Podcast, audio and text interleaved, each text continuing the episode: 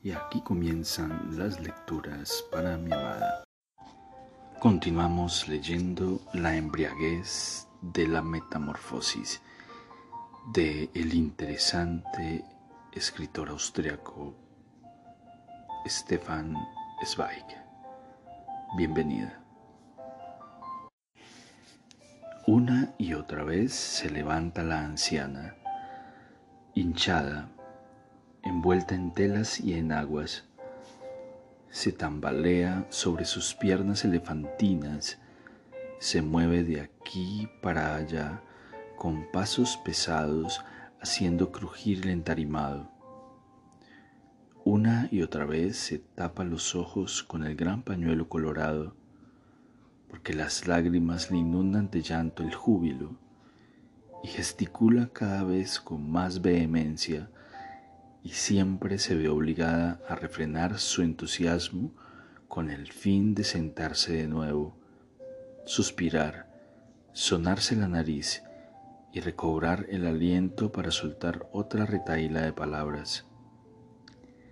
Y una y otra vez se le ocurren ideas nuevas, y habla y habla y chilla, y lanza gritos de júbilo, y suspira y llora sin orden ni concierto por el éxito de su sorpresa. De pronto, en un instante de agotamiento, la madre se da cuenta de que Christine, destinataria de todo el júbilo, está totalmente pálida, obnubilada y avergonzada, mirando con asombro y sobre todo con desconcierto, y no sabe qué responder. La anciana se enfada. Reuniendo sus fuerzas se levanta otra vez de la silla, se dirige a ella, agarra con energía a la atónita, la colma de besos fuertes y húmedos, la abraza y la sacude como si, si quisiera despertar de un sueño a la asustada. Oye, ¿por qué no dices nada? ¿A quién importa esto más que a ti? ¿Qué te pasa, tontita? Estás ahí como un palo y no dices nada ni abres la boca. Y mira la suerte que has tenido. Alégrate, mujer. Pero, ¿por qué no te alegras? El reglamento se muestra tajante a la hora de prohibir a los funcionarios de correos abandonar por un tiempo prolongado las oficinas durante las horas de servicio. Y ni siquiera la circunstancia privada más importante se sostiene ante la ley del Estado. Primero está la administración y luego el ser humano. Primero la letra y luego el sentido. Pocos minutos más tarde, pues, Dentro de la fugaz interrupción, la ayudante de correos de Klein Reifling vuelve a sentarse, servicial tras la ventanilla. Nadie ha preguntado por ella. Dormidos como antes, los formularios yacen esparcidos sobre la mesa abandonada. El aparato de telégrafo que hace escaso tiempo le inyectó fuego en la sangre brilla mudo y amarillo en la penumbra del despacho. Gracias a Dios nadie ha venido y nada se ha perdido.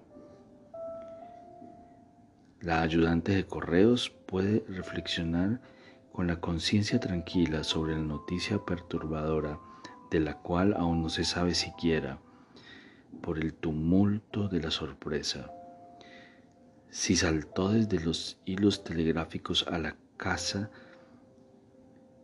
como una nueva embarazosa o bienvenida, los pensamientos se ordenan poco a poco. Debe irse, alejarse por primera vez de su madre por catorce días o quizás más, visitar a gente extraña, no, a tía Clara, hermana de su madre, en un elegante hotel. Debe tomarse unas vacaciones unas vacaciones reales como Dios manda, descansar por primera vez después de innumerables años, ver el mundo, algo nuevo, algo diferente. Christine le da vueltas, de hecho es una noticia positiva y la madre tiene razón, en efecto, tiene razón de estar contenta. En rigor, es la mejor noticia que ha caído en la casa desde hace años y años. Liberarse por vez primera del servicio, ser libre, ver caras nuevas, un trozo de mundo, no es realmente un regalo del cielo. Y de pronto percibe en el oído la pregunta tan sorprendida, asustada, casi colérica de las madres. Pero ¿por qué no te alegras? En efecto, la madre tiene razón. ¿Por qué no me alegro? ¿Por qué no me conmueve nada dentro de mí? ¿Por qué no me agarra y me sacude y me da media vuelta? Se ausculta una y otra vez por ver si en su interior se anuncia una respuesta a esta sorpresiva positiva caída del cielo.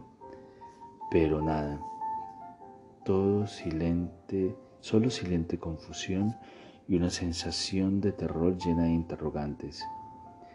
Es extraño, piensa, porque no me alegró. No soltaba siempre con un suspiro las tarjetas postal después de retirarlas de la saca de la correspondencia para su distribución y en mirarlas cientos de veces, los grises fiordos noruegos, los bulevares parisinos, la bahía de Sorrento, las pétreas pirámides de Nueva York. ¿Cuándo me tocará a mí? ¿Cuándo me tocará también a mí?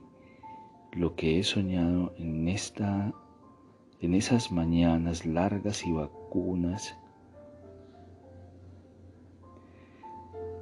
y vacuas, desencadenarme de la rutina absurda de la carrera asesina con el tiempo, descansar algún día, tener tiempo a raudales y en plenitud, no siempre tiempo desgarrado y troceado de tal modo que le corta a uno los dedos.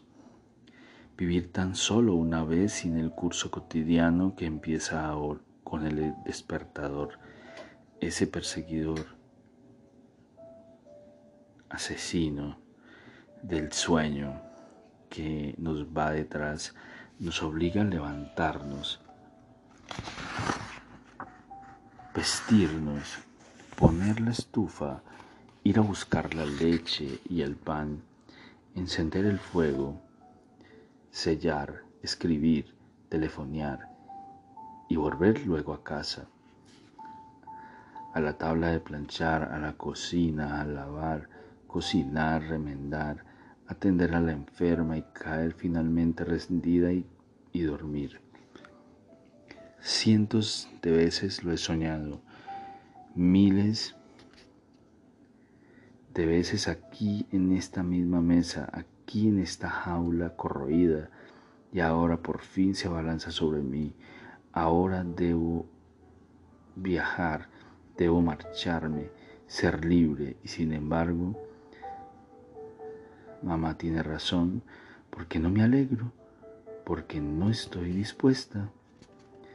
Sentada con la mirada fija y los hombros caídos, contempla la pared fría y lejana y espera y espera por ver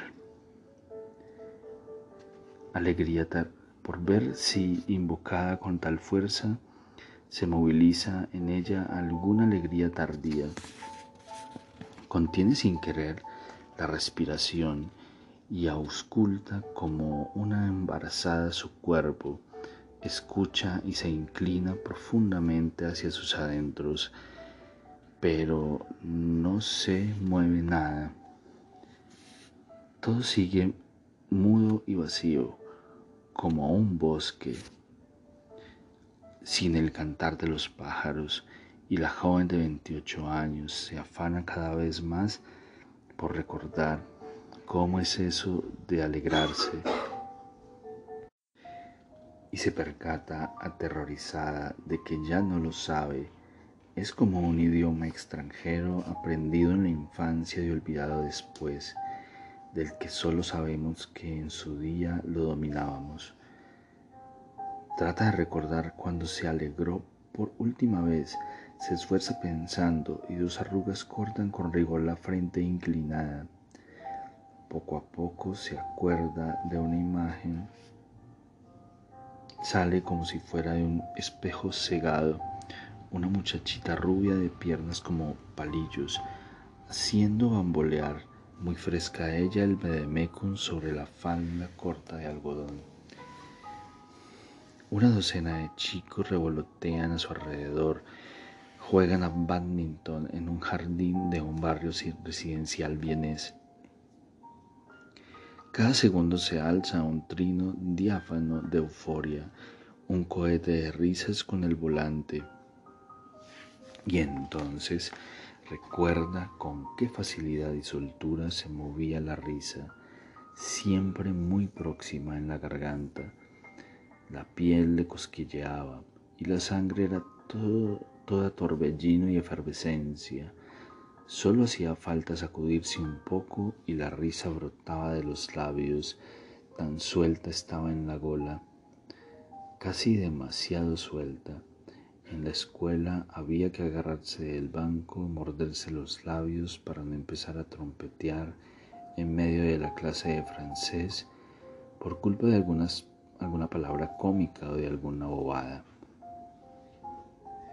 porque cualquier nonada estimulaba la risa rebosante e infantil.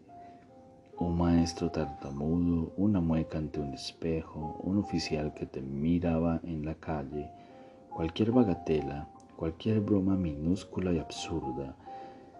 Una estaba tan cargada de risa que cualquier chispa la hacía estallar. Esa risa suelta y traviesa siempre estaba allí, dispuesta y hasta durante el sueño dibujaba sus alegres arabescos en la boca de la niña.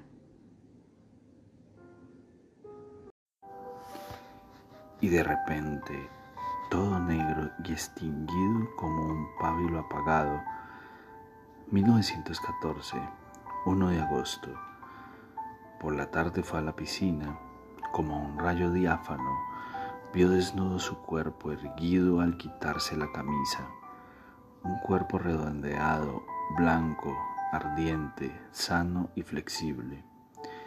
Luego lo refrescó de un modo maravilloso, nadando y chapoteando, jugando a carreras con las amigas sobre las planchas crujientes. Todavía oye las risas y resoplidos de esa media docena de adolescentes. Luego volvieron a casa, corriendo a toda prisa, con pasos ágiles, porque, claro está, llegaban tarde y ella había de ayudar a su madre a hacer la maleta. En dos días se iban a veranear al valle de Camp. Subió las escaleras de tres en tres y franqueó la puerta jadeando. Pero apenas entró, sucedió algo extraño. El padre y la madre dejaron de hablar y apartaron la mirada de forma evidente. El Padre, el que acaba de oír hablar en voz desmesuradamente alta, se enfrasca en la lectura del periódico con un interés sospechoso y la madre debe de haber llorado porque estruja nerviosa el pañuelo y se dirige con pasos apresurados a la ventana. ¿Qué ha ocurrido? ¿Se han peleado? No, jamás lo han hecho. Y no puede ser, pues el padre se vuelve de pronto hacia la madre y nunca lo había visto mostrar tanta ternura. Le pone la mano en el hombro, que se sacude, pero la madre no devuelve la mirada. Las sacudidas, sin embargo, se tornan más intensas cuando percibe ese contacto mudo. ¿Qué ha ocurrido? Ninguno de los dos se preocupa por la hija, ninguno la mira siquiera. Ahora, doce años más tarde, recuerda el miedo que pasó entonces. ¿Estarán enfadados con ella? ¿Ha hecho algo malo? Asustada. Un niño siempre rebosa de temores y sentimientos de culpa. Sale a, hurtadillas a la cocina, donde Bocena, la cocinera, le informa de que Guesa, el vecino asistente de un oficial, le contó, y él debe de saberlo, que el asunto empezaba en serio y que ya convertirían un goulash a los malditos serbios, en goulash a los malditos serbios. Así las cosas, su hermano Otto, teniente en la reserva, y también el marido de su hermana, los dos habrían de irse al frente y por eso se mostraban tan perturbados el padre y la madre. En efecto, a la mañana siguiente, Otto se encuentra de pronto en la habitación con el uniforme gris a su lado de los cazadores con la bandolera puesta y con guarnición dorada en el sable. El sustituto del profesor de enseñanza secundaria suele llevar una levita negra más cepillada y la dignidad del negro resulta casi ridícula en aquel muchacho pálido, delgado y espigado de pelo pajizo, cortado casi rape, al que un vello blando de color clara de huevo le cubre las mejillas. Ahora, sin embargo, rígido en la guerrera de talle ceñido, trata de mostrar una expresión enérgica en torno a los labios, y a su hermana le parece nuevo y diferente. Lo mira con el orgullo estúpido propio de un adolescente y junta las manos. Caramba, sí que estás guapo. La madre, normalmente una mujer de modales suaves, le da en eso un empujón, de suerte que la hija choca con el codo contra el armario. ¿No te da vergüenza desalmada? Pero el estallido de ira solo sirve de consuelo para el dolor reprimido. Y un amplio sollozo se derrama entonces entre los labios atacados por movimientos convulsivos y unos gritos agudos y tajantes emergen de las comisuras al tiempo que la desesperada se aferra con todo el peso de su cuerpo al joven, el cual gira la cabeza en un gesto violento tratando de adoptar una postura viril y balbuceando algo sobre la patria y el deber. Y aquí terminan las lecturas para mi amada. Espero este capítulo haya sido de tu agrado.